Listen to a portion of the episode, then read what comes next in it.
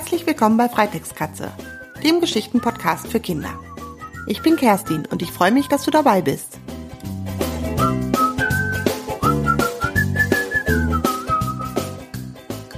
Hallo, hier ist wieder deine Kerstin von Freitextkatze. Heute geht's weiter mit Episode 3 und wir starten dort mit einer neuen Geschichte vom kleinen Buschi Bau und die Geschichte heißt Der kleine Buschi Bau und die Brieftaube Sieglinde. Und bevor ich jetzt diese Geschichte vorlesen wollte, hatte ich mir gerade gedacht, ach, ich setze mich noch mal einen Moment auf die Terrasse und stärke mich ein bisschen. Meine Eltern hatten mir nämlich ein Stück selbstgemachten Apfelkuchen mitgegeben. Die haben einen ganz großen Garten mit ganz viel Obst und Gemüse. Da wachsen ähm, Äpfel und Pflaumen und die haben Brombeeren und Himbeeren und Heidelbeeren und die haben sogar Spargel im Garten und Erbsen und Bohnen. Ach, und was man sich alles vorstellen kann. Das ist so deren Hobby. Und wie gesagt, da hat mir meine Mutter ein frisch gebackenes Stück Apfelkuchen aus dem eigenen Garten mitgegeben. Also habe ich mich mit meinem Sohn auf die Terrasse gesetzt. Wir haben lecker Sahne geschlagen und unseren Kuchen verspeist. Und als wir so auf der Terrasse saßen, kam auf einmal eine kleine Spinne vorbeigekrabbelt. Die war richtig winzig, noch nicht mal einen halben Zentimeter groß. Ich fand, die sah ein bisschen anders aus als andere Spinnen. Und wir haben uns die mal genauer angeguckt und wir haben gesehen, dass sie tatsächlich Streifen auf dem Rücken hatte. Und zwei von den acht Augen, die sie hat, richtig groß waren. Also sind mein Sohn und ich erstmal reingegangen und haben aus dem Bücherregal das dicke Naturlexikon geholt, haben da mal reingeschaut. Und weißt du, wie diese Spinne heißt? Diese Spinne heißt Zebra-Springspinne. Die kannte ich vorher auch noch nicht. Die heißt Zebra, natürlich, weil sie gestreift ist wie ein Zebra, schwarz-weiß, und Springspinne, weil die nämlich auf ihre Opfer raufspringt. Das heißt, die fängt die Tiere, die sie fressen möchte, nicht in einem Netz, wie andere Spinnen das machen, sondern sie lauert die auf und springt dann zum Beispiel auf die Fliege, die fressen zum Beispiel Fliegen, auf die Fliege rauf und beißt in die rein und spritzt Gift in diese Fliege rein. Dann hat sie die gefangen, ganz ohne Netz. Als mein Sohn und ich dann wieder rausgekommen sind, um uns die Spinne nochmal anzugucken, da war sie schon davon gekrabbelt. Und dann haben wir entschieden, dass wir jetzt gestärkt sind vom Apfelkuchen. Und ich habe gesagt, ich gehe da mal rein und nehme die nächste Episode auf. Mein Sohn freut sich da nämlich auch schon drauf, der hört die nämlich auch immer gerne. Dann geht's jetzt los. Kannst du dich denn noch dran erinnern, was in der ersten Geschichte passiert ist? Da ist doch der kleine Buschibau zum Abenteurer geworden. Es hat unter seiner linken Achsel gekribbelt und seine Nasenspitze ist grün geworden. Und das bedeutet ja, dass er ein Abenteurer Buschibau ist. Und in dieser zweiten Geschichte, die ich dir jetzt vorlese, erlebt er natürlich auch gleich wieder ein neues Abenteuer. Hör mal zu. Der kleine Buschibau und die Brieftaube Sieglinde. Kapitel 1 Der Geheimgang Psst, psst, flüstert es hinter dem Wandbild in Kuniberts Zimmer. Kunibert, wach auf, ich muss dir was erzählen. Es ist der kleine Buschibau. Er ist durch den Geheimgang zu Kuniberts Zimmer gekrochen und wartet darauf, dass sein bester Freund Kunibert das Bild von der Wand nimmt. Och, Theo, nuschelt Kunibert verschlafen. Ich bin müde. Kriech zurück in dein Zimmer. Es ist doch erst sechs Uhr morgens. Die beiden besten Freunde haben ihre Kinderzimmer durch einen Geheimgang verbunden. Damit ihre Eltern den Gang nicht entdecken, hat jeder in seinem Zimmer ein großes Bild über den Eingang gehängt. Theo und Kunibert sind nämlich Buschibaus. Buschibaus wohnen in einem Vulkan in Wohnhöhlen. Kuniberts Familie wohnt gegenüber von Theos Wohnhöhle. Es ist wichtig, jetzt nimm doch mal das Bild von der Wand, raunt Theo schon lauter. Na gut, was ist denn so wichtig? Kunibert rappelt sich aus dem Bett. Als er das Bild von der Wand nimmt, plumpst Theo aus dem Geheimgang auf Kuniberts Bettstein. Autsch! Das hast du jetzt davon, grinst Kunibert. Ich weiß jetzt, was ich später werden will. Triumphierend schaut Theo Kunibert an. Deshalb wächst du mich? Ich glaub, du spinnst, ich schlaf jetzt weiter. Hör doch mal, ich will Abenteurer werden, wie meine Uroma Grete. Also jetzt reicht es aber. Du bist ein Buschibau und es hat noch nie ein Buschibau den Vulkan verlassen. Also vergiss es. Stimmt nicht. Ich habe den Vulkan schon verlassen, antwortet Theo stolz. Kunibert kriegt vor Staunen den Mund nicht zu. Du? Ja, ich bin aus der Kloschüssel gefallen und du glaubst gar nicht, wie toll die Welt da draußen ist, berichtet der kleine Buschibau. Er erzählt Kunibert das ganze Abenteuer, das er im Dorf erlebt hat. Und als ich nach dem Abenteuer wieder auf meinem Bettstein lag, haben Mama und Papa sich leise unterhalten.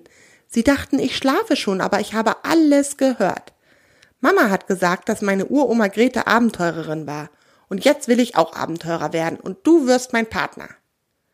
Ich? Erschrocken schaut Kunibert Theo an. Nein, vergiss es. Ich gehe da nicht raus. Ich werde Elektriker oder arbeite im Büro oder so, aber ich werde bestimmt kein Abenteurer. Kunibert ist halt ein typischer Buschibau. Er ist zufrieden mit dem Leben im Vulkan und hat kein Interesse daran, etwas Neues zu erleben. Och, schade. Dann helf mir zumindest Uroma Gretes alten Krempel zu suchen. Der steht irgendwo im Keller. Vielleicht finde ich darin Informationen, wie ich Abenteurer werde, bittet Theo seinen Freund. Klar, dabei helfe ich dir gerne, solange ich nicht aus dem Vulkan raus muss. Theo und Kunibert verlassen Kuniberts Zimmer und stürmen in die Küche. Sie wollen noch ein Steinofenbrot essen, bevor sie sich auf den Weg zum Keller machen. Der Keller liegt nämlich tief unten im Vulkan. Guten Morgen, Theo, wo kommst du denn her? Überrascht schaut Kuniberts Mutter Theo an. Ich hab dich gar nicht kommen hören. Äh, ja, ich glaube, da haben sie noch geschlafen, stammelt der kleine Buschibau. Fast hätte er den Geheimgang verraten. Aber ein Glück ist ihm noch die Ausrede eingefallen. Die beiden Freunde schnappen sich ein Brot und rennen los.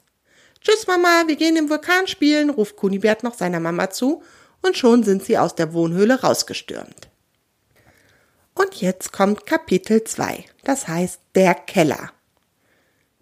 Warst du schon mal bei euch im Keller? Kunibert ist doch etwas mulmig zumute. Der Weg zum Keller ist lang und die Gänge werden immer enger und sind nur schlecht beleuchtet. Ja, einmal, antwortet Theo, und da standen ganz viele alte Kisten, auf denen Grete stand. Die gehörten bestimmt meiner Uroma. Und wenn wir uns verlaufen? Ach, Kunibert, ich bin doch bei dir, beruhigt ihn der kleine Buschibau Theo. Knarz, ertönt es plötzlich von rechts. Eine Holztür mit eisernen Beschlägen schwingt langsam auf. Oh, Hilfe! Kunibert springt Theo vor Schreck auf den Arm. Ein Gespenst! Wo? ertönt es hinter der Tür. Das will ich auch sehen.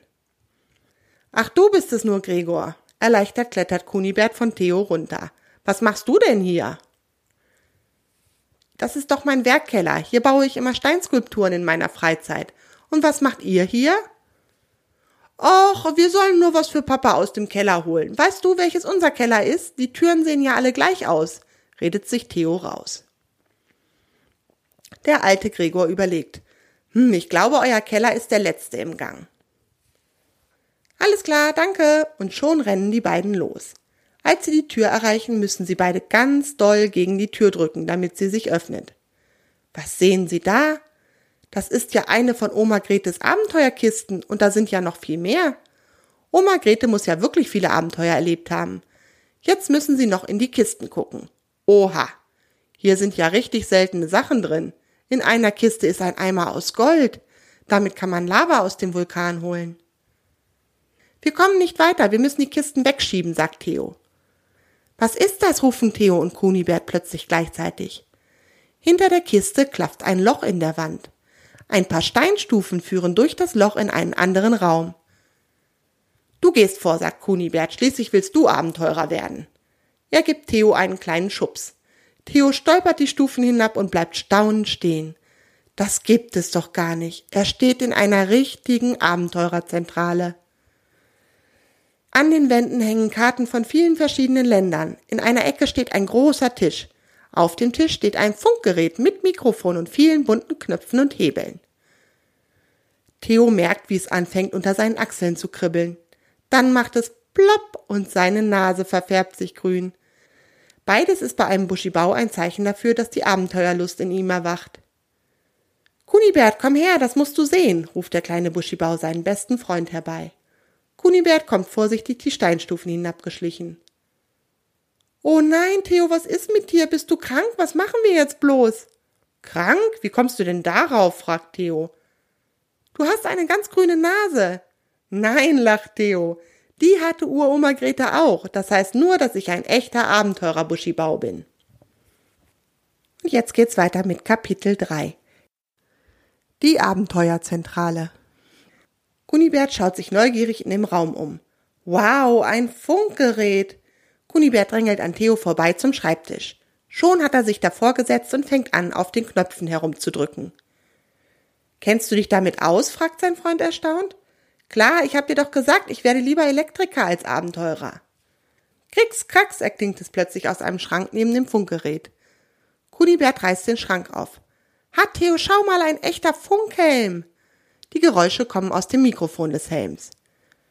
Durch das Anschalten des Funkgeräts hat Kunibert eine Verbindung zwischen dem Funkgerät und dem Helm hergestellt. Hallo, hallo, spricht Kunibert jetzt in das Mikrofon des Funkgeräts. Hallo, hallo, schallt es aus den Kopfhörern des Helms. Weißt du was, Theo? Kuniberts Augen leuchten. Jetzt weiß ich auch, was ich werden will. Ich werde Funker. Wenn du draußen in der weiten Welt unterwegs bist, bleibe ich mit dir über das Funkgerät in Kontakt.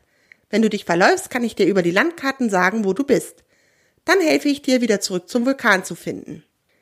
Das ist super! Theo klatscht begeistert in seine Grabehändchen. So machen wir das. Dann bist du jetzt doch mein Partner.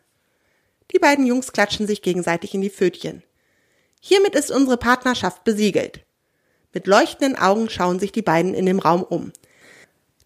Das ist jetzt unsere Abenteuerzentrale, strahlt Theo über das ganze Gesicht.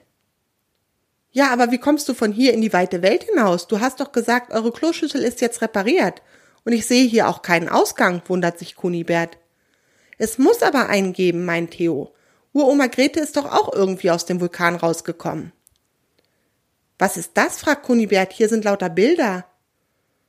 Ich weiß nicht, sagt Theo. Das könnte der Ausgang sein. Wir haben doch auch vor den Ausgängen unseres Geheimgangs Bilder hängen. Tatsächlich. Hinter einem Bild mit einem großen Elefanten entdecken sie einen Tunnel. Das ist ja eine tolle Aussicht, ruft Kunibert. Er ist durch den Tunnel gekrochen. Zum ersten Mal in seinem Leben sieht er den blauen Himmel. Lass mich doch auch mal gucken, drängelt Theo. Er quetscht sich an seinem Freund vorbei. Zusammen genießen sie den Blick auf die Felder um den Vulkan. Aber wie soll ich denn von hier runterkommen? fragt Theo Kunibert. Unter dem Loch ist ein steiler Abhang. Deshalb hat wahrscheinlich auch noch niemand von draußen das Loch entdeckt. Kunibert schaut sich in dem Tunnel um. Da hängt eine Leiter an der Wand, die sieht lang genug aus. Zusammen heben die beiden Buschibaus die Leiter von der Wand. Langsam lassen sie sie an der Felswand hinab. Sie reicht genau bis zum Ende des Steilhangs. Juhu, jetzt geht es los. Theo will schon die Leiter hinabsteigen. Warte, ruft Kunibert im letzten Moment. Du musst doch noch deinen Funkhelm aufsetzen. Ich bin doch dein Partner und sonst können wir nicht zusammen reden. Ach ja, habe ich ganz vergessen. Aber muss das dieser Helm sein? Der Helm ist rosa angemalt und hat viele bunte Blumen drauf. Klar, damit bist du doch auf den bunten Feldern gut getarnt, lacht Kunibert und stülpt Theo den Helm auf den Kopf. Die beiden Partner machen noch einen kurzen Test, ob das Funkgerät funktioniert. Dann klettert der kleine Buschibau die Leiter hinab. Von der letzten Stufe macht er hops einen Hüpfer hinab auf das Geröll. Das hätte er nicht tun sollen. Die Steine unter ihm rutschen weg und holter die Polter rollt er den Abhang hinab bis an das Feld am Fuße des Vulkans. Und das war's jetzt erstmal mit Episode 3. Weiter geht's in Episode 4 mit den letzten drei Kapiteln. Da endet dann die Geschichte. Du möchtest bestimmt wissen, was Theo noch alles erlebt. Ich verrate dir schon mal eins, er lernt Sieglinde kennen. Und wer Sieglinde ist, verrate ich dir in Episode 4. Ich freue mich schon darauf. Tschüss, deine Kerstin. Möchtest du dich an den Geschichten bei Freitagskatze beteiligen? Dann abonniere meinen Blog unter www.freitagskatze.de. So erfährst du immer, wenn es eine neue Mitmachaktion für dich gibt. Und wenn dir meine Geschichten gefallen, würde ich mich riesig über eine Bewertung bei iTunes freuen. Das hilft mir, bekannter zu werden. Das war's für diese Episode. Schön, dass du dabei warst. Deine Kerstin.